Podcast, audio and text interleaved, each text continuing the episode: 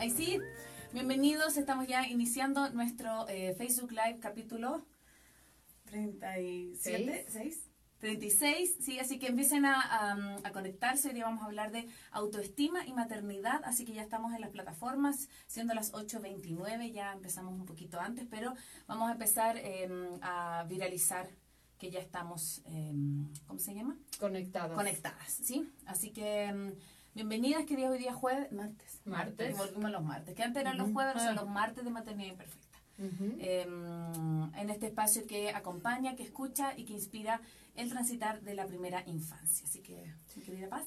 Bueno, buenas noches con todos. Gracias a las invitadas. Gracias, Andrea. Gracias, Patti, por estar aquí. Eh, cuéntenos un poco. Nos encanta que nuestras invitadas sean las que se presentan, como lo que ustedes quieran que hacen. Cuéntenos algo de la maternidad. Súper, ¿comienzas? No, tú, tú, tú.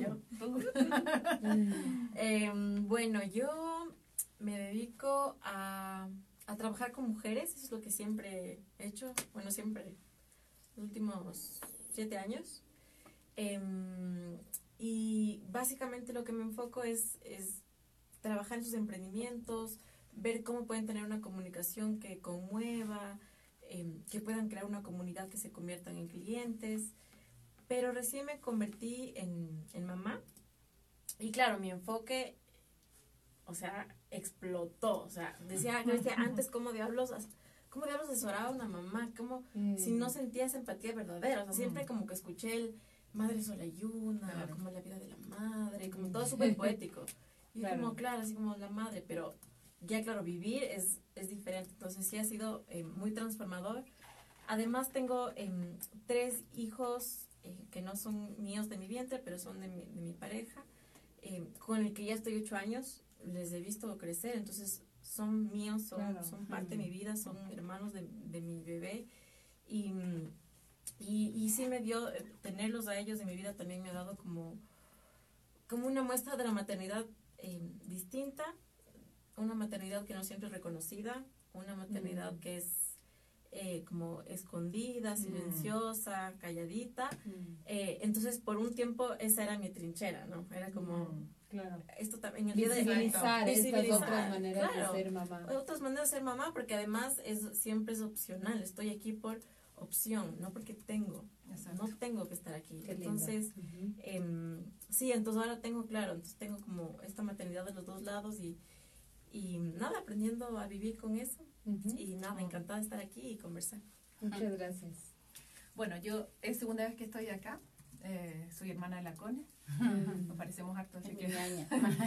bueno, y la verdad es que, a ver, si me pregunta como por el tema de ser mamá, para mí ser mamá es lo máximo que me ha pasado en la vida. Tengo mellizos de 12 y nada, somos súper, somos el trío dinámico, los tres mosqueteros, o sea, me separé además con ellos muy chiquititos, el papá se quedó acá en Ecuador y él hizo otra familia, entonces ellos tienen tres ñañitos más chiquititos y entonces, además que está mi hermana acá, entonces venimos mucho acá venimos mucho, estamos acá. Más que yo viví nueve años en Ecuador, fue profesora de la Universidad de San Francisco de Quito, trabajé en el menor. Hoy día trabajo en un colegio en Chile, eh, un colegio súper vincular, que es como que el foco son los vínculos. Mm, y es increíble. O sea, de hecho, una de las cosas que estamos viendo es, decimos de repente si nos venimos para acá, porque tenemos mucha familia, pero los niños no quieren irse por el colegio, porque es un colegio centrado en vínculos. Entonces es súper chévere. Y, y también soy psicóloga clínica hace 20 años. Así que me encanta la salud mental, me encanta estos temas, me encanta poder aportar y encuentro lo que ustedes hacen, lo encuentro increíble. Así que feliz de estar acá.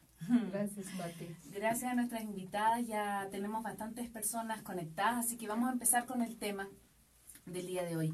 Eh, vamos a hablar de autoestima y maternidad, ¿sí? Eh, un tema que eh, va a ser enfocado de distintas maneras, ¿sí? La psicóloga y la Andrea va a contarnos después también a lo que se dedica, muy entretenido a lo que hace, así que tiene que ver más como también con la imagen, con lo público, con lo que, con lo que mostramos fuera. Pero antes de entrar en el tema ya de fondo, y recuerden empezar a hacer sus preguntas, yo estoy acá como siempre al lado del computador, así que pueden cuando quieran comenzar a preguntar. tenemos un pequeño ritual en Maternidades Imperfectas, que es hacerles una pregunta y ustedes nos responden lo primero que se les venga así a la mente. Así pensar mucho, no tienen que hacer la tremenda respuesta, sino que lo primero que se les venga. ¿ya? Eh, un libro. Es que me acabo de leer uno, pero yo soy tan volada que no me acuerdo el nombre.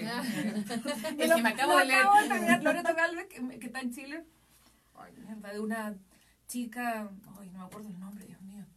Qué bestia. Pero ¿te acuerdas que me acuerdo el nombre? Que lo, que lo acabo de terminar. Puede ser em, el encuentro con la propia sombra De Laura Gutman. de Laura Goodman. Ujú. Ujú. Dios mío, no me acordé del nombre. Un maestro o maestra en su vida. Mm, mi pareja, Felipe. Chuta, yo mis hijos. Mm. Siento que mis hijos me han enseñado tanto. Y la verdad es que no, son súper maestros. Mm. Una canción. Que no me pierda, de Diego. Torres. Mm. Mm, tarjetitas de tercer mundo. Mm. Desde que soy mamá, soy más. Soy más em, intuitiva. Soy más power. Y un mensaje que te gustaría, les gustaría dejarles a sus hijos, a sus hijas. Eh, no, yo a ellos siempre les digo que, que sean lo que sean, yo los voy a apoyar en lo que sean. Entonces yo creo que un poco es como el- la pega de ellos es descubrir qué es lo que ellos quieren ser. O sea, Mm. bus- buscarse a sí mismos profundamente y para eso requiere mucho, mucho, ya vamos a hablar de eso, de entrar en el iceberg. Yo siento que somos un iceberg como seres humanos y la única forma es meterse adentro. Entonces como que yo los llevo a que lleguen profundamente a ver qué es lo que realmente quieren en la vida. O sea, busca lo más profundo que tú eres y finalmente eso te va a llevar a, a estar bien en la vida. Ujú. Mm, creo que, mm, que sepa que ella es amor. Mm. Mm, Más allá de que si es amada, que por casualidad sí es. Y en el camino, si busca ser amada, está bien. Pero si no es, no importa, porque ella es ya amor. Mm. Qué bello. Mm. Qué lindo. Ay, me encanta. Siempre digo, voy a anotar las canciones, las porque, porque claro, como cada uno tiene un repertorio también Mm. súper hermoso de desde donde se muestra el mundo y desde donde somos mamás. Así que, eh, bueno, comencemos. comencemos. Hoy día vamos a hablar de eh, la autoestima y la maternidad. ¿sí? Como hoy día justo en la mañana, bueno, estuvimos todo el día con la Pati y hablábamos como de eh, qué se entiende por autoestima. Antes de comenzar, a lo mejor como entrando de lleno en el tema de la maternidad, ¿qué entendemos por el concepto de autoestima? A veces pensamos que es una cosa, que es otra. Pati, ¿nos podrías contar un poco cómo lo ves para después ya poder adentrarnos más en la, Y la es que maternidad? eh, el- la autoestima es un constructo que va como, o sea, se- construye en la, en la en la vida de un ser humano y se construye la relación con un otro. O sea, eh, la, autoestima de un niño tiene que ver como el otro me mira, porque yo en ese minuto independiente que son súper egocéntricos, son difíciles como de, de- de sentir este tema, claro, son egocéntricos, pero necesita que un otro lo mire para poder ir construyendo su autoestima. Entonces la, la autoestima es un continuo, es un continuo que no se acaba nunca, porque es un crecimiento personal. O sea, de hecho lo que les decía hace un rato cuando yo hablaba de, por ejemplo, que ahora me siento mucho más power, de que yo soy mamá, me siento infinitamente con una autoestima mucho más elevada de cuando yo tenía, no sé, 20 años. Más allá de lo físico, más allá, entonces es un constructo que no se termina nunca, que empieza desde que los niños nacen y de que no se termina finalmente. Es como la identidad, ¿no? Que la identidad, independientemente que hay un minuto que ya se consolida más, pero igual tú la vas, vas cambiando, vas creciendo y la vas construyendo. Entonces, ¿y qué es? Es, eh, es difícil como definirlo, Mm. pero, pero tiene que ver como con elementos que tienen que ver con, primero, mi crianza, como a mí me han hecho mirarme a mí, mirar el mundo. Eh, tiene que ver conmigo, como yo soy capaz de mirarme a mí mismo y como yo desde esa capacidad de quererme y de aceptarme, soy capaz de enfrentarme a mi trabajo, a mis relaciones, al mundo. Eh, es una herramienta, es un constructo y, y tiene, y tiene grandes cambios a nivel cerebral. O sea, todo tiene cambio a nivel cerebral, porque cuando yo tengo una autoestima potente, yo finalmente me quiero a mí mismo, secreto distintos neurotransmisores que hacen que mi cerebro se mueva de otra forma, yo finalmente soy una persona más plena. Eh, entonces el autoestima, que, que, que hay muchas, muchas eh, visiones y muchos eh, autores que dicen que lo más importante es quererse a uno mismo. ¿no? De hecho hay una, hay una, eh, una gurú de la Isha Yud que dice que de la primera persona que uno debería estar enamorado es de uno Mm. y que después tú puedes buscar a un otro, ¿no? Y que después puedes en relación a lo que tú vas reflejando de este iceberg. Pero es un constructo, es un proceso, nunca se acaba. Nosotros podemos mejorar ahora, la- las personas que nos están escuchando pueden mejorar su autoestima después de esto, eh, mirándose hacia adentro. Entonces, es, es un término muy, muy potente y muy amplio. Ujú. Así que nunca se acaba. Em, decías esto de la identidad y recién leía sobre la identidad que se pone en cuestión o nos comenzamos a preguntar más de la identidad en la época de crisis, en diferentes crisis de la vida. Y creo que con la autoestima pasa lo mismo. Y creo que la maternidad es una crisis.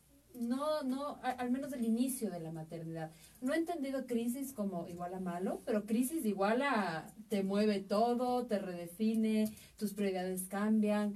Y un poco ligando como mi experiencia con la maternidad, me acuerdo que justo después de dar a luz, o sea, digamos, es que además a mí me pasaron dos cosas, como que había una, por una parte me sentía súper renovada, incluso veo mis fotos y era como, como si yo también hubiese vuelto a nacer de algún modo con el nacimiento de mi hijo. Y mi, veo, veo mi cara, veo mi piel, pero por otra parte también como un proceso de duelo de lo que yo era, del tiempo que ya no tenía, yo tuve una lactancia súper compleja, entonces era como como esta autoestima así media volátil, ¿no? Media como que qué fuerte soy y qué capaz soy, pero qué mierda, ¿dónde estoy? O sea, como confusa, ¿no?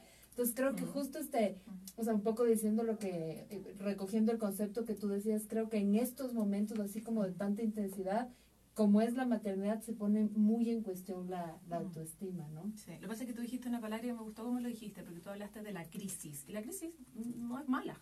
O sea, la crisis nos permite hacer cambios en nuestra vida como para poder eh, avanzar y darnos cuenta que algo está pasando. O sea, por ejemplo, mira, tengo una cuestión súper personal, que, por ejemplo, me pasó que el otro día se me perdió mi hija, y me, me pasa que yo tengo una rosácea que me avisa que las cosas, tengo que hacer un cambio, y se me inflamó, estoy súper inflamada la cara, todo bueno a lo mismo. Pero a lo que va es que eso es una crisis que me está mostrando que yo quizás dentro del manejo de emociones lo estoy manejando, mi cuerpo me está avisando, me está somatizando, me dice, oye, a ti, ojo. Pero eso es a través de algo que se quiebra y que, y que me pide, exacto, entonces las crisis son buenas finalmente. No es que, a ver, uno después dice, oye, pucha, después de una crisis a lo mejor me separé, después de una... Sí, por supuesto, es duro, a veces hay cosas difíciles, pero finalmente nos permite repensarnos por ejemplo, yo me divorcié con los niños de año y medio. Fue durísimo. Creo que una de las cosas más difíciles que me ha tocado en la vida. Pero me permitió reconstruirme y hoy día me siento muy bien. Entonces, como que la crisis es positiva. Siempre tiene que terminar en algo positivo. Y si, y si finalmente no puede terminar en algo positivo, nos podrimos. O sea, finalmente la idea es como que independiente de la cosa más terrible que nos pase, ojalá que no nos pase, ¿no? Pero si nos pasa algo duro, tenemos que sacarlo. Y, si que, y finalmente la autoestima y la identidad por ejemplo, piensa cuando nosotros teníamos 17. Mm. mirábamos para dónde éramos. O sea, ¿qué lado te metes? Yo me acuerdo que una, me vestía de blanco, después era medio hippie, después era media rapera. Buscando, no buscando por dónde. Exacto. Entonces, de repente, tú, por ejemplo, lo puedes ver un poco en, el tema como de, desde el lado más como estético, lo que estás tú metida, porque finalmente uno mira, por ejemplo, miras a los adolescentes, tú te dices, a ver, ¿cuál es la identidad que están construyendo? De repente llegan mm. crisis y tienen que ir definiendo quiénes son, ¿no? Entonces, totalmente de acuerdo con lo que dijiste. Andrea, ¿tú cómo lo ves? Tú cuéntanos un poco de lo que te dedicas para poder también contarle a, a nuestras auditoras, a nuestras mamás que nos están escuchando, em, ¿cómo ves también el tema de la imagen, de, de cómo la autoestima, de lo que yo proyecto hacia afuera?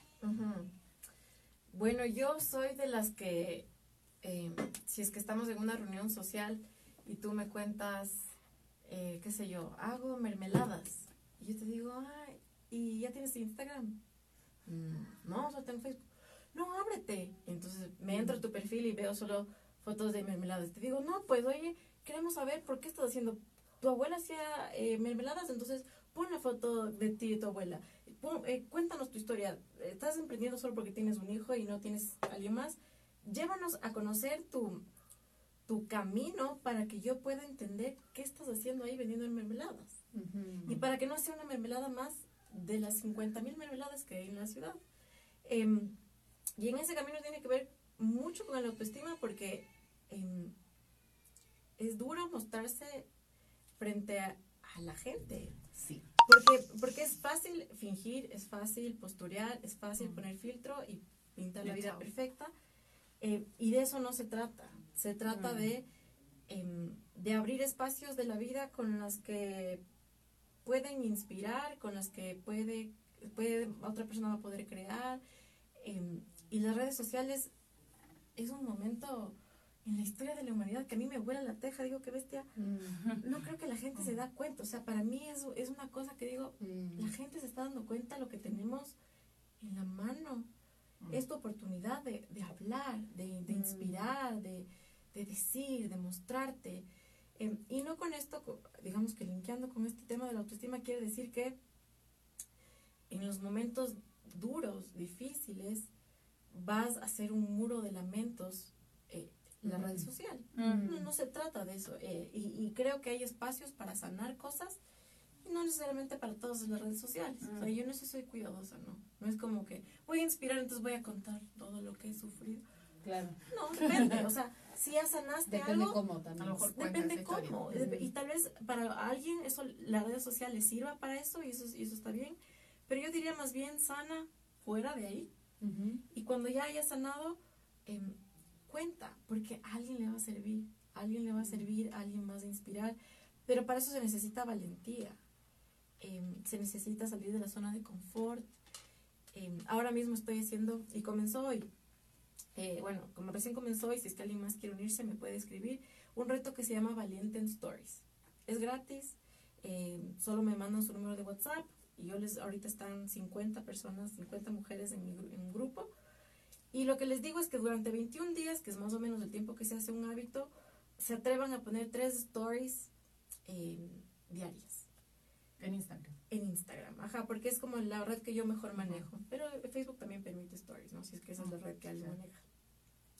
Bueno, no sabes, está, ¿Y las qué personas que dicen, no, no, cada cual lo que que quiera. Ah. Mm. O sea, pero que te animes como a mostrarte. a mostrar, a contar lo que te gusta. Entonces hay una chica que em, le encanta el medio ambiente y, y vende cosas de mm, plásticos que son, no plásticos, como recipientes que son eh, amigables con el me- medio ambiente. Hay otra persona que le gustan los toros. Hay otra persona que le gusta em, el maquillaje, tiene su tienda de maquillaje. Bueno, hay de todo. Entonces estas, estas chicas me ponen en el, hablamos en el, en el chat y decían, voy tres horas tratando de de filmar, porque la cosa es filmar así, porque así tomar foto y subir stories, cualquiera puede, pero mostrarte y, y verte Mm. y Wow. decir, hola.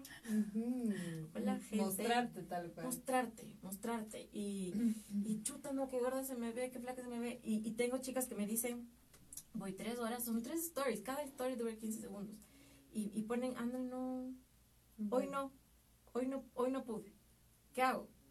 Entonces, em, es un tema, eh, es un tema complejo, siempre está en construcción, como, como dice Patti, Eh, sí, está siempre en evolución, hoy no pudiste, bueno, mañana vamos a volver a intentar, Em, y sí, creo que la red social puede ser una herramienta eh, como parte de esta construcción que puede resultar positiva. Sí, y yo lo que lo linkeaba y pensaba como, sobre todo con el tema de la maternidad, que hay como, justo lo hablábamos hoy día, un cambio tan grande de, mm, eh, obviamente, si ya tienes una autoestima quizás baja antes de la maternidad, siendo mamá quizás también va a caer más aún más. Pero al revés, si tú tienes como, eh, quizás como mucha influencia de los medios y ves que las mamás estupendas terminan de dar a luz y salen pero regia y en las redes sociales y tú te miras así con Sí. la leche ahí como así como despeinada claro que te va a afectar porque es lo que tú muestras hacia afuera. O sea, hay mucho en la red social que, que sí, que, que está mostrando quizás la, la realidad, pero también hay mucho de construcción. Entonces, también eso afecta, siento yo, como a la construcción de una identidad también después de la Lo que maternidad. pasa es que yo siento que, a ver, yo creo que todas las mujeres, por muy estupenda que, bueno, ya está bien, no vamos a hablar de la pampita, pero, pero las mujeres normales como nosotras, eh, efectivamente tienes cambios en la maternidad, súper importante. O sea, cambios, yo voy a hablar primero como de cambios físicos, físicos, obviamente. O sea, es- yo no sé, como les digo, excepto la, la pampita y no sé, la, la como, eje, exacto. Que, Santa increíble, Santa sí, increíble, la mujer preciosa. Bueno, eh, yo creo que finalmente hay muchos cambios cuando tú, no sé, pues tienes tus hijos, finalmente que hay una cosa cerebral que nos ayuda, porque hay un movimiento cerebral por el producto de las hormonas que hace que tu cerebro cambie en ese tiempo y que tu empatía sea tan alta con tu hijo que sea lo más importante que tú mires a tu hijo o tu hija. Entonces, como que no sé si les pasa, nosotros podemos, bueno, tú eres mamá hace poquito, pero como que uno puede retroceder a esa época. Y yo me acuerdo que recién, cuando yo di a luz, a mis niños, imagínense, mellizo, ahora, o sea, como que pensaba cuando me dijeron autoestima, en ese tiempo a mí no me importaba tanto, porque estaba Mm. centrada en los guaguas. Mm. Y yo me acuerdo que de verdad, o sea, ustedes veían mi pinta y era horrible. O sea, no me importaba por qué, porque además encima estaba en el metropolitano, tenía los dos niños ahí, tenía que estar todo el tiempo ahí cuidándolos. Entonces, porque eso es un tema cerebral. A mí mi cerebro me ayudó a que la empatía fuera mayor con ellos. Y al tener mayor empatía con mis hijos, dejo de tener mayor, me miro menos a mí. Por eso las mamás, uno dice, oye, pucha, eh, porque, arréglate. Porque en realidad no, hay, no, no, es como el gran, eh, no, es, nuestra prioridad, nuestra prioridad es atender a la guagua que está llorando. Mm. Y eso es un ejercicio biológico, eh, porque nosotros las mujeres yo creo que somos increíbles, que las mujeres somos fantásticas. Y una de las cosas que hacemos es eso, internamente a través de toda esta hormona, hacemos que tengamos una mayor, mayor sensibilidad. Por eso tú hablas de la intuición, me encantó lo que dijiste que uno sea intuitiva. Con, eso también es un proceso que uno va creando. Cuando, mm. Y eso, mamás, no se les olvide. Cuando la guata te dice algo con tu hijo, no te olvides de la guata, porque la guata te va a hablar del iceberg que vamos a hablar, de lo más, de lo más profundo. Entonces, eso nos ayuda, ¿no? Nos ayuda un poco como... Pero va a llegar un minuto en que eso va a ir saliendo y después ya ahí de repente vas y te miras al espejo y dices, Dios mío, o sea, no voy a la peluquería hace, no sé, seis meses, no me he hecho, tú estás muy linda, o sea, estás, estás muy preocupada. Eh, quizás porque trabajas dentro del tema de, de la imagen, pero yo me acuerdo, o sea, yo logré estar bien de nuevo mucho tiempo después. Entonces, yo creo que primero es como un poco, tú no, sé, alguien dijo, como a, propósito de la construcción, es como nosotros construimos el autoestima y la identidad en el embarazo. Es como que, ok, ¿cuál es mi, cuál es mi prioridad? Finalmente en este minuto, gracias a mi cerebro, hace, hace que yo me fije más en los niños. Pero ahí nos tenemos que dar cuenta porque ahí nos va, se nos va a fijar. A lo mejor nosotros no nos podemos fijar en los niños porque estamos pasando una depresión postparto. Y eso es algo súper esperable existe más de aproximadamente de 40, de un 40 o un 50%, casi la mitad de las mamás tienen depresión postparto. Entonces, de repente yo les puedo decir, oye, usted, pucha, la empatía, y alguien puede estar escuchando, yo no estoy desarrollando empatía, yo lo único que quiero es llorar y no mm. quiero tomar a mi niño. Ok, la depresión postparto es algo que hay que tratarlo. Mm. Porque cuando la depresión postparto se trata, finalmente aparece la empatía, porque la empatía es un proceso biológico exacerbado en la maternidad, mm. con tu hijo, ¿no? Entonces, eh, finalmente ese proceso es un proceso que después, si nosotros transitamos de una manera esperable, va a haber un minuto en que vamos a mirarnos y ahí decir, chuta, ya no tengo el cuerpo de antes, no tengo... ¿Y, qué voy a hacer si yo tengo una autoestima adecuada o la he construido adecuadamente con nosotros? Me voy a empezar a preocupar más de mí. Y ahí viene como el a uno. Y por eso pasa, yo, pucha, digo, mi niño, ahora tengo, no sé, pues, tienen 12 años, claro, ahora me preocupo de mí. Pero cuando tenían un año, chuta, Claro, trataba, me hacía un esfuerzo, pero era un esfuerzo. A mí no me salía naturalmente preocuparme de mí, estaba mm. muy pendiente. Y les pasa, ¿no? Mm. No les sale a uno natural cuando mm. esto está en orden. Por eso a los mamás que están escuchándonos, cuando esto no está en orden, cuando se sienten que no puedo, tienen que pedir ayuda. Una de las básicas para poder llevar una maternidad son las redes. Si, la, si estoy viviendo en otro país y no tengo red, chuta, pregúntale a tu doctor. cree una red porque necesitas apoyo si estás con una depresión. Sí. Yendo nuevamente como al tema de la, de la imagen y de las redes sociales, les cuento algo que nos pasa a mí y a la CONE con este programa en específico, y es que eh, nosotros tenemos una súper buena audiencia que se descarga nuestros programas, de hecho todos los meses vamos creciendo, eh, pero no, de, de, alguna manera cuando hemos querido monetizar este emprendimiento, siempre surge como, háganse influencers. Y la CONE y yo como que son varias veces la que nos es como que no, no, al menos con, con la imagen que hay de la influencer mamá, ni ella ni yo nos sentimos identificadas.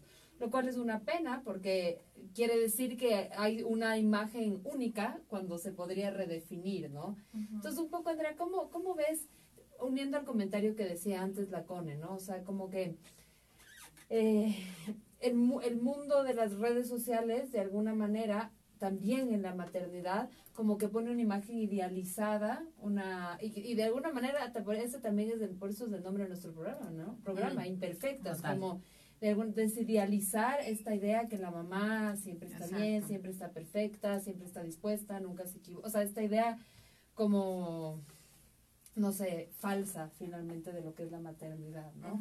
Entonces, ¿cómo ves tú esta estas narrativas que hay sobre la maternidad en, en las redes sociales, en la imagen. Bueno, creo que en primer lugar la, la palabra esta influencer ha sido muy arrastrada. Y mm. entonces ahora abordé el insulto. Mm. Entonces nadie quiere ser la palabra influencer em, porque al segundo se te viene la, la imagen de, de, esta mamá perfecta y como este film perfecto y todo, y, el texto motivacional, y, y, entonces puede volverse desmotivante. Em, eso por un lado. Por otro lado, lamento decirles, pero ustedes ya son influencers. Pasa, asume, pasa, o sea, asume tu condición. Asume, asume tu rol. Exactamente. Eh, sí, por, porque ustedes ya tienen influencia en una comunidad eh, y, y, están inspirando una comunidad y, y qué a lo bestia y qué lindo empezar a, a, pensar en qué más pueden hacer para que la influencia sea más profunda y más amplia. Mm. Y, y yo no temo, en su caso, que ustedes de repente van a convertirse en estas fakes eh, que no van a conectar con nadie porque no es su estilo. Mm. Entonces no temo que ustedes, o sea, no hay nada que temer. Mm. Más bien eh, lo que hay que pensar es, de, desde mi historia, eh, con, con todo y mis cosas positivas y, y, con las cosas negativas también, cómo puedo proyectar esto de una forma que, que a mi comunidad haga vibrar. Mm. Entonces, de, les digo, en ustedes no, no, hay, no hay nada de, de, lo que temer. Mm. Eh, y, y, y, ahora, claro, con, con, las maternidades en este siglo, creo que es muy común que muchas quieran hablar y se, y se abren sus, sus, sus perfiles y hacen posts que algunas que solo son de nutrición y otras les quieren, su nicho es el fitness y otras la lactancia y otras, y lo que yo eh, casi que vengo acá a, a decirle a quien me está escuchando es, eso que vos crees que no importa, sí importa. Que uh -huh. eso que vos que crees quieres decir y dices, no, ¿para qué voy a decir si ya hay mil más que hablan más de lactancia? Mm. ¿Yo para qué? No, necesitamos tu voz, necesitamos tu historia, nadie tiene tu huella digital, nadie le tiene tu guagua, nadie ha vivido tu experiencia, mm. nadie tuvo tu abuelo que te dio ese consejo. O sea, eres tan única que si es que tienes unas ganitas de mostrar tu imagen, eh, porque sí debo aclarar que no soy experta en belleza, mm eh, solo por si acaso, como no soy experta en belleza, pero más en, en, en tu tema sí. de, de, de, tu imagen. De tu imagen, de, claro, claro, más allá. Sí, porque y, es mucho más amplio, siento yo, el tema también. Y es como lo que te empieza a pasar, yo le decía a la Pati hoy día, es como, ¿cómo te vas a encontrar contigo misma siendo mamá? Ya sea desde las redes sociales, desde eh, cómo también te vuelves uh -huh. a encontrar con tu pareja, cómo te vuelves a encontrar con la mujer que eres. Así uh -huh. como eh, yo recuerdo, te lo contaba, que cuando recién, recién nació la Rafa, mi mamá me dijo, hija, aunque o sea, yo no tuve, no, no, tuve depresión postparto, entonces me podía dar cuenta de eso, porque yo sé que el caso de la depresión postparto es,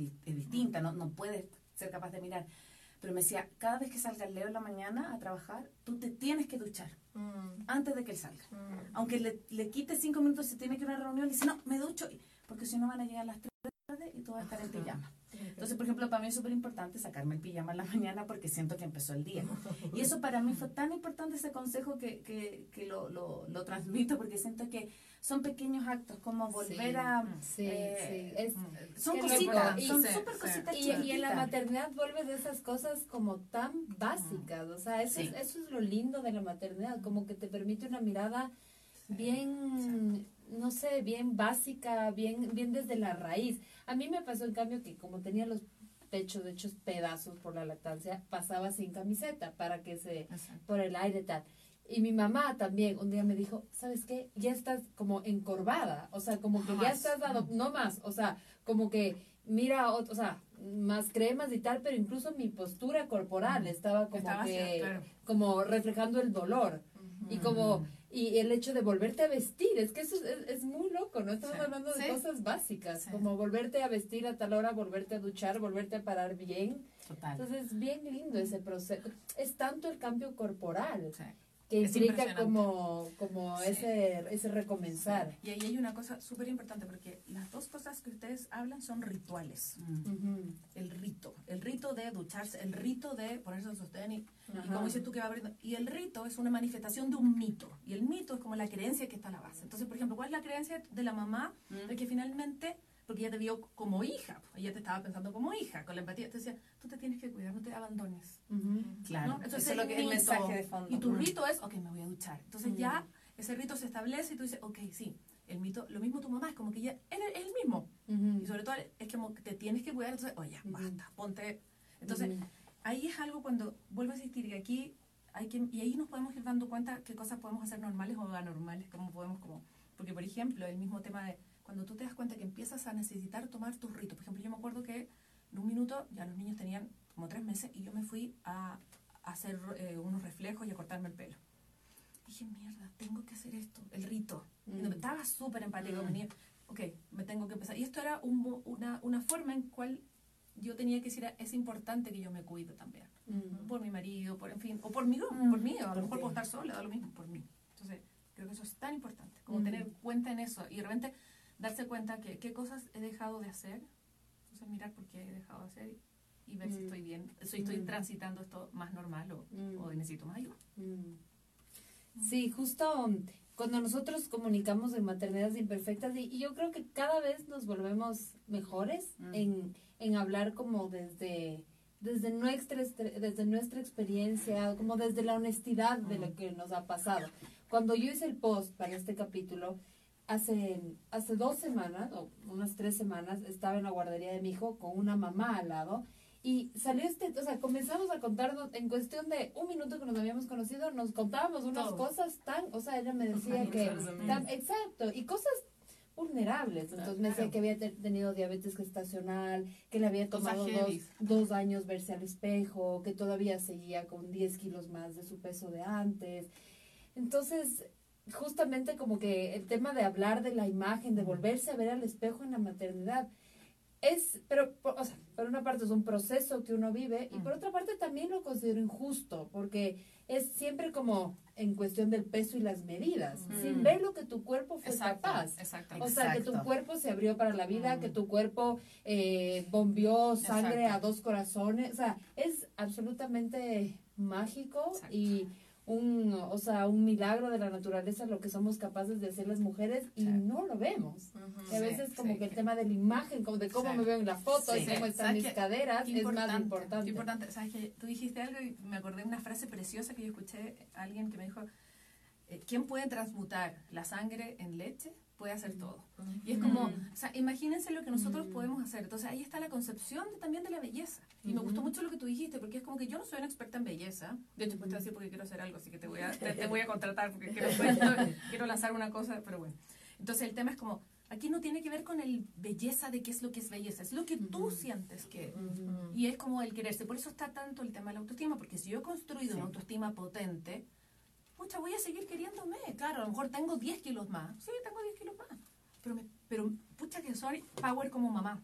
Mm. Oye, le doy leche a mis niños. Pude darle a mis dos niños a la vez. Yo, yo le di a mis niños como hasta, como hasta el sexto mes más o menos solo leche. Eh, me acuerdo que el señor me decía, mi, mi, mi ginecólogo me decía, yo conozco a dos eh, mujeres que a una señor, a una gordita de ambato y a ti. O sea, porque, porque te juro que era un impresionante. Así era, no le daba, le daba. Bueno, impresionante. Entonces, bueno, entonces como que uno se empodera desde otro lado y desde ahí está la autoestima. Mm. Entonces, es como los cánones, y ahí es tan difícil, porque ahí sí yo creo que sí, a mí me pasa con poco las redes sociales que yo creo que son complejas. Tienen muchas cosas maravillosas, yo, yo las quiero tomar y todo, y quiero hacer cosas, no, no, no he estado, he estado como bien fuera de eso, pero, eh, pero siento que es como en el tema profesional, el tema personal, posteo harto y todo, pero siento que es como, ¿cuál es la imagen?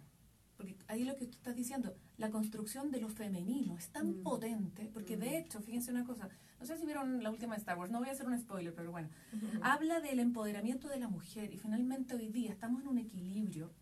Piensa todo lo que está pasando en Latinoamérica en todos lados y tiene que ver porque tiene que ver ahora nosotros tenemos que guiar esto. Mm. Sin quitarle mérito a muchas cosas positivas que tienen los hombres, o sea, yo los encuentro deliciosos, pero sí es importante que hoy día nosotros como mujeres nos empoderemos y empecemos a ser menos exigentes entre nosotras. Por ejemplo, una de las cosas que, que, que es tan importante dentro de la maternidad, que importante es lo que tú estás hablando, que, oye, tú puedes hablar y conectarte y podamos conversar y nosotros terminamos de acá y que nadie se... En Chile se dice pelar, no sé cómo se habla aquí. ¿Cómo se Em, como- moleste? no, no, no, como por ejemplo que se fueran y yo me quedo hablando, oye, la Andrea, que Ah. Oye, la chismear, ya, chismear. chismear. Es como que tenemos que ser un poquitito más eh, como amorosas entre nosotros. Entonces, es que, chuta, si es que hay una gordita influencer y que, pucha, y que tiene el pelo así, a lo mejor no como se usa, bueno, a lo mejor tiene un potente mensaje que te ayuda mucho más que la flaca, no sé qué, que la... Entonces, como que Mm. lo que tú dices, como todos tenemos que aportar algo, todos tenemos tanto que decir. Y eso es lo que ha sido yo en todas las redes, pero, pero hay que estar como en el límite, ¿no? Es Sí. súper complejo. Sí. Entonces, ¿Cómo manejas manejar? tú eso, André, cuando se cruzan estos cánones tradicionales? O sea, cuando alguien dice, no, es que yo no, eso, no, no tengo el cuerpo que debería tener para mostrarme. O no escribo tan bien como debería escribir para salir a redes sociales. ¿Cómo manejas esa como inseguridad frente a las redes sociales? Em, ¿En otros o en, o en mí? ¿Cómo que? o sea, yo pienso en mí y no, no creo que tengo la respuesta clara porque em, siento que estoy en construcción. Hay días en los que muestro, em, me acuerdo que puse una foto, dije, qué vergüenza, a, los, ¿qué será? 40 días después de que nació la Itana. Y entonces me tomé la foto, me paré frente al espejo, me tomé la foto y dije, subo. Y dije, no, van a decir, van a pensar, y esta, y sé qué. O sea, yo no es que soy eh, la, la, que ya la resolvió, ¿me cachas? Esto fue recién. Entonces yo, también tengo mis, mis cucos que me... Y todos los días. Y yo, también digo como, eh, y es de este famoso, y siempre hablo de esto porque nos pasa full, que es este síndrome del impostor. Y es, eh, ya mismo me cachan que, que soy una impostora, que no sé tanto, que no soy lo suficientemente mm. buena, que ya mismo se dan cuenta, ya mismo se dan cuenta que no soy perfecta, ya mismo me cachan. Em, y, mm. y, y, claro, el rato que tú te, te, te, prestas, entonces yo decía, pongo esta foto, van a decir, entonces los cucos y es, ¿a quién? Y, y cuando tengo una, una, una clienta frente mío que, me, que, me, que tiene estos mismos cucos que yo, o sea, lo que yo le digo es, eh, lo contrario, el antónimo de, del amor no es el odio, es el miedo. Mm. Entonces, mm. ¿a quién le vas a hacer caso? hoy, mañana ya veremos. Hoy. ¿Desde dónde va, viene este consejo de no pongas esa foto porque mm, han de decir ni sé qué? Parece que viene desde el miedo. Ok, voy a, hoy voy a apostar al amor, voy a, yo lo hago desde este espacio. Y ya si es que vos lo tomas con como que yo lo hice por tal o cual razón, ese, ya, eso ya salió de mi poder, eso ya no, yo no tengo nada que ver ahí. Tú pensarás lo que si crees que yo me quiero ser influencer, si crees que yo soy una sobrada, si mm. crees que... Ese ya no es mi pito. Yo lo hice desde este espacio. Mm. Eh, ya sé, y es una, es una cosa todos los días. Entonces, hoy, ok, estoy haciendo para, ¿para qué? ¿Para qué voy a publicar esto? Es para, es para manipular, es para chantajear, es para inspirar, es para mm. mentir, es para construir, es para, ¿para qué? Entonces, yo no tengo la respuesta, no tengo la respuesta de quienes me, eh, quienes con los, con los, quienes trabajo, es una cosa del día a día, ¿no? De, mm. un cuestionamiento constante. Y acá nos hace una pregunta que tiene un poco que ver con lo que tú nos estás contando. Miranda dice, olvidándome de mi imagen personal para conmigo, dice, yo en última instancia, equivocadamente pienso para quién me arreglo. Es como en ese momento también estás tan, estás tan vulnerable cuando recién eres mamá, que es también como volver a mirarte y decir, oye, si me gusta hacerme las uñas es para mí. ¿Me entiendes? O sea, como más allá que la relación de pareja cambie, que yo a lo mejor tengo que volver a encontrarme con mi, con mi pareja, que a lo mejor si estoy sin pareja me va a costar volver a salir ahí al, al, al mercado. Pero ¿para quién lo estoy haciendo? O sea, ¿cómo, cómo yo me estoy em, posicionando? Eh, eh, porque si, si me siento bien haciéndome las uñas, ¿por qué no me voy a merecer hacerme las uñas? O sea, como... Pero es que ahí está, ahí está lo, lo que hablamos de la construcción de la autoestima. Mm. Cuando tú finalmente, yo creo que ahí es cuando tú ya llegas como, una, como un nivel más alto, que no tiene que ver, por ejemplo, cuando uno es un chico y tienes que mostrarte a los otros. Cuando tú ya dices, o sea, yo, me, lo que dice Miranda, cuando tú Miranda miras y vas y te arreglas porque tú sientes, tú te quieres arreglar para ti. Mm. Porque te hiciste las manos no, yo me hice las manos, por ejemplo, por mí, porque me encanta mirarme, me las miro, qué lindas me quedaron, no sé qué, qué suavecita que estoy. Es como, es, ahí tú dices, ok, yo tengo una construcción eh, sana de la, de la, del tema de la autoestima, pero cuando yo estoy, no sé, lo estoy haciendo por un otro, a ver, es, es, esperable y es normal que lo hagas por un otro. O sea, si estás en pareja, claro, oye, pucha, va a venir y me voy a arreglar un poquito. Pero finalmente, profundamente tiene que ver con uno. Claro. O sea, que tú realmente te quieres o no te quieres, si es importante o no es importante. Entonces, ahí es como, la, la, reflexión es esa, es como en la maternidad, ojo, vuelvo a insistir, hay una parte, hay una parte que, que cuando tú tienes los hijos, vuelvo a insistir por esta cosa de la empatía que está más desarrollada, como que dejas de mirarte a ti mismo y es algo que que la naturaleza es tremendamente sabe. Imagínate si nos iríamos mirando nosotras mismas, supe, y las guaguas ahí que lloran, no importa, yo me tengo que arreglar, me tengo que ir al gimnasio, no sé qué. No, o sea, es súper esperable.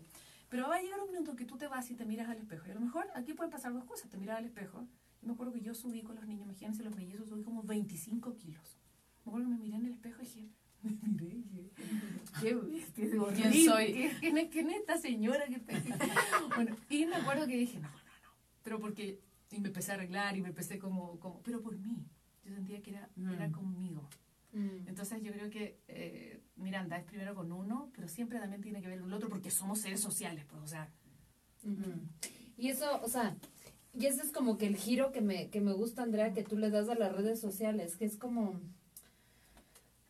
como que encontrarle este, no sé, este, este ejercicio terapéutico que puede tener las redes sociales. O sea, siento que en este tema, yo estoy haciendo una investigación de otro tema de jóvenes, pero donde analizamos el tema de redes sociales, que es como que hay solo este ciberactivismo, activismo desde Facebook, pero eh, analizábamos, decíamos, esa es una mirada adulta, porque antes un joven nunca le podía decir al presidente de Estados Unidos Claro. en el Twitter, ¿sabe lo que opino sobre esto? Tal. O sea, como que se rompen barreras. O sea, lo que tú dices, las redes sociales tienen dinámicas que, que son bien interesantes al momento de pensar la autoestima de mi participación de mi expresión, o sea, hay mucha gente que se siente mucho más libre expresándose a través de redes sociales, ¿no?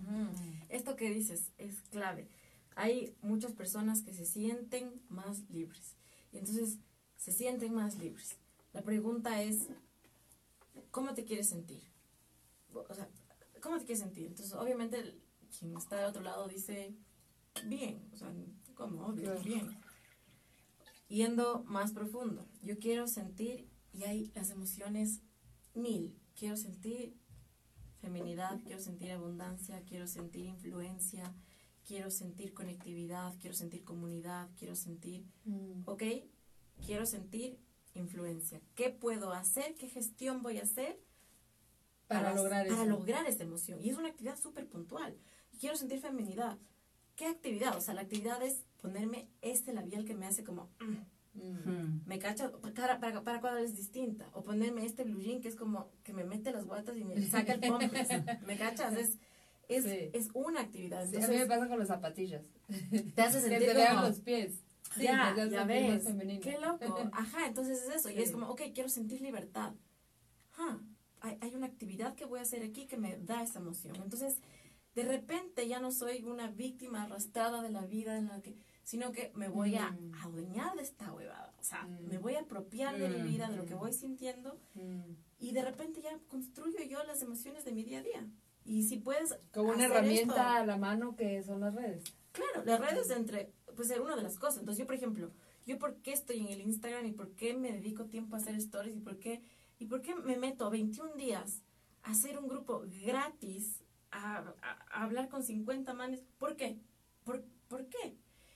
Yo quiero sentir, y, y es una cosa, y, y lo digo abiertamente, no es como voy a salvar el mundo altruista. Hay una parte de eso, pero no voy a mentir, yo quiero sentir influencia. Mm. Yo quiero sentir, es una, es una cosa personal, es una cosa que a mí me gusta, es una cosa que yo siento que soy buena, es una, Mm. Y eso a Claro, mí me tienes un impacto Mm. positivo. Sí, Y esto es nuevito, recién estoy volviendo a las canchas porque los seis primeros meses con la Itana, no, o sea, me abrí mucho. Y ahora que ya tiene siete, que ya está otros alimentos que no solo mi seno, em, estoy así como así- haciendo gestiones que me dan vitalidad. Mm. Y en el camino, si es que ayudo a otras mujeres, no, es- Mm. ahí sí se redondea, ¿no? Ahí sí cierro mi ciclo y lo que yo siento que es mi misión. Entonces, eh, pero sí, las redes entre muchas otras cosas. O sea, para una persona puede ser comenzar a escalar. Ujú. Para otra persona puede ser visitar a la abuela. Para otra persona, pero ya, Trabajar. ya eres autora Sí. de tus Ajá. Sí. emociones. Entonces, eso, eso es Mm. poderoso. Mm. Hay una pregunta que me encanta cuando empieza a pasar esto, que yo digo, nos queda súper poquito y empiezan a hacer unas preguntas maravillosas, entonces nos empezamos a alargar. Yo les decía, Ah. normalmente 45 minutos, pero les prometo que esta va a ser la última. Pero dice, Pamela hace una súper buena pregunta, dice, creo que todo cae en el criterio equivocado de lo que es ser mamá. Mm. La mamá idealizada es la abnegada, que Mm. solo piensa en todo el mundo menos en ella. Entonces, tener esos pensamientos que te dicen, ¿y yo qué? Te hacen dudar y sentirte egoísta. Pues en teoría, una madre está para darlo todo. Ese conflicto también afecta su autoestima, pues te sientes mala mamá.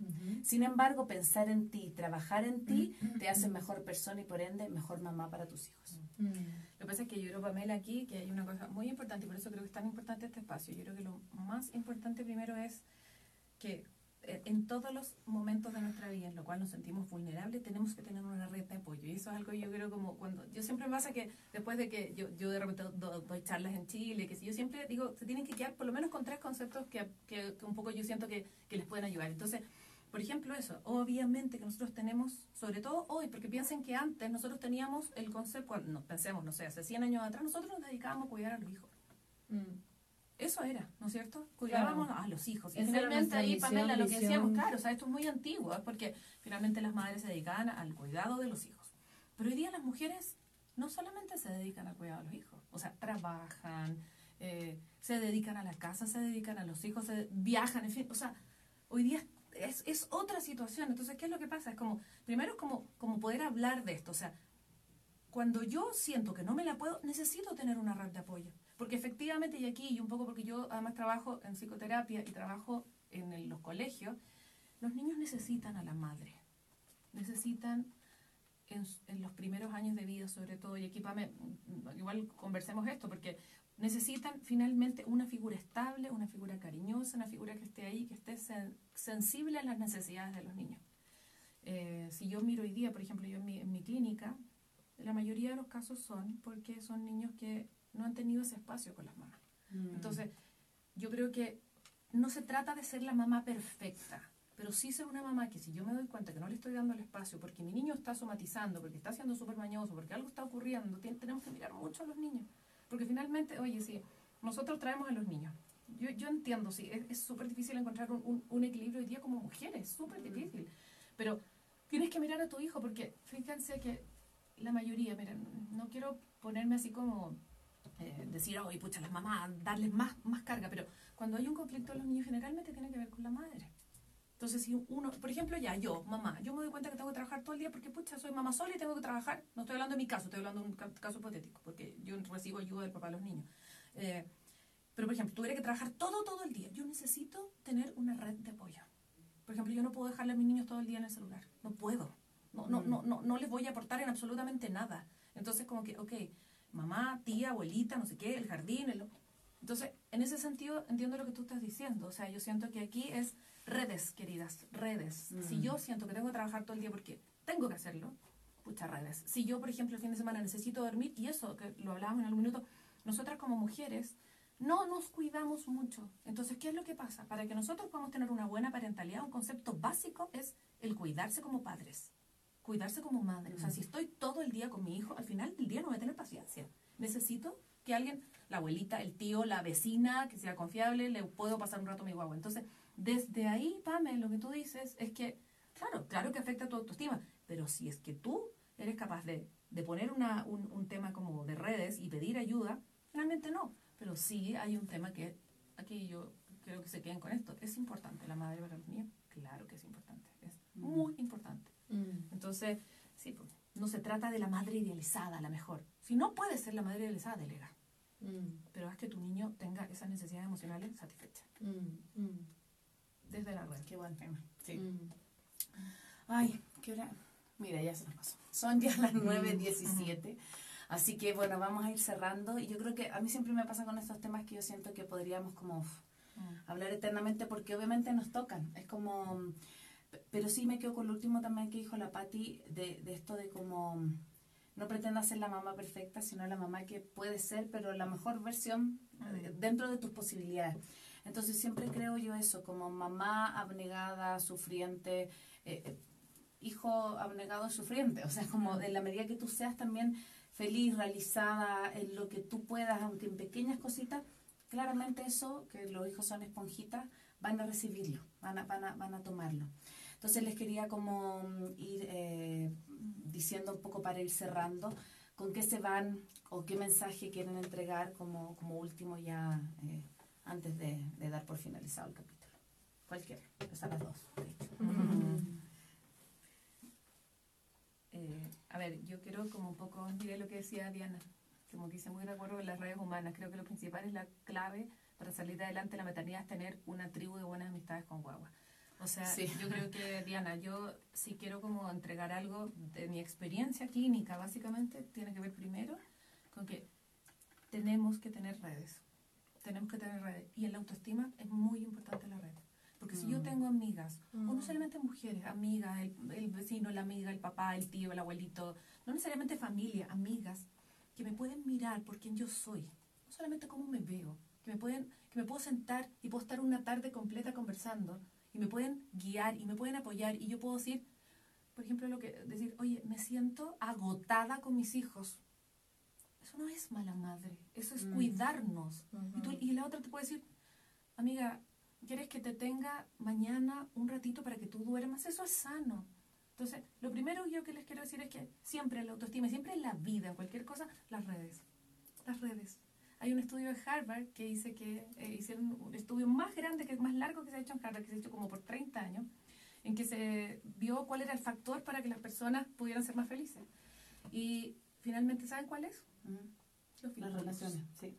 Y hay un poco lo que les contaba al principio del colegio a mis niños, vínculo, vincular. El vínculo es lo que nos sana. Y por ejemplo, si tú miras, por ejemplo, el mismo tema de la red social, es como un vínculo conmigo, como yo me muestro. Entonces, para mí es red redes social, o sea, es, perdón, es vínculos, hacer redes, eh, la tribu, la...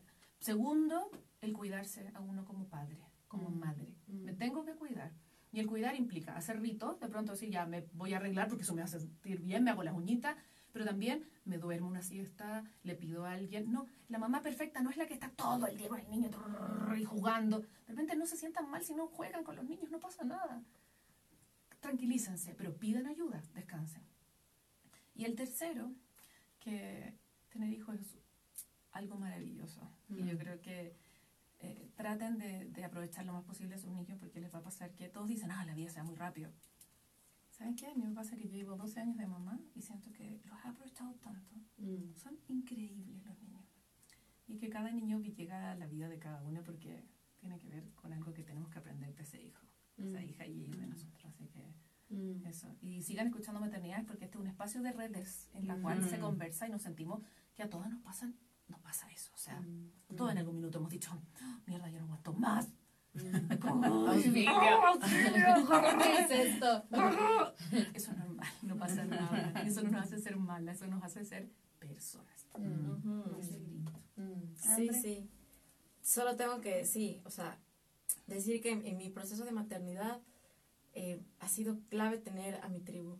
Entonces lo que dices es cierto, o sea, en verdad escuchen esto porque para mí ha sido clave. Yo tengo mis amigas que nos, que nos pusimos en el yoga, eh, éramos todas embarazadas, no éramos amigas, y, y, quien era nuestra profe em, nos convoca, ya los bebés ya, ya son diferentes, unos cinco meses, otros cuatro meses, otros siete meses, y esos momentos de estar todas ahí y, oye, ti, ¿cómo está ese mm. pezón? Oye, tú, ¿cómo va la chichi? Oye, ok, listas para volver a salir al mundo, ok, ya, chao, mm. nos vamos. Absolutamente.